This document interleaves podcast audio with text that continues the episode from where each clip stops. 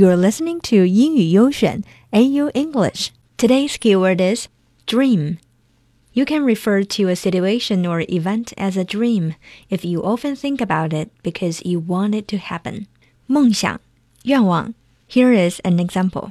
You can make that dream come true. 你可以实现那个梦想。那么，亲们，你的梦想实现了吗？Or do you still remember those dreams that you had when you were young? 貌似我小的时候的梦想是当很厉害的人。嗯，没错。现在让我们一起来看看熊孩子们的异想天开的 dreams。一个不想被人类社会羁绊的小女孩 said, "I want to be a wolf." 孩子，祝你成功吧。Albert, a cute little boy, said, "When I grow up, I'd like to be a person who stays at home and does nothing." 呃。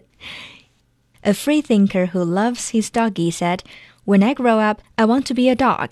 亲爱的，你可以跟楼上那个想成为狼的小女孩一起努力啊。A seven-year-old kid's dream is, "I want to be eight." 宝贝儿，你的梦想很快就实现了啊！Hang on. A future fashion icon said, "When I grow up, I want to get a hat and put it on." 可怜的娃儿来找姐姐，姐姐马上给你买，不用等到长大啦。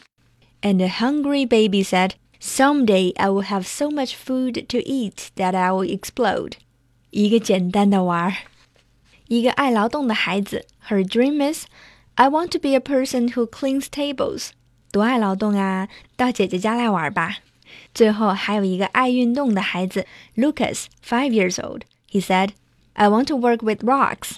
For example, I'm going to throw them in the water so it creates a massive splash.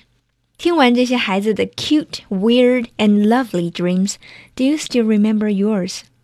梦想是个神奇的东西，它会一点点的变大，也会一点点的消失。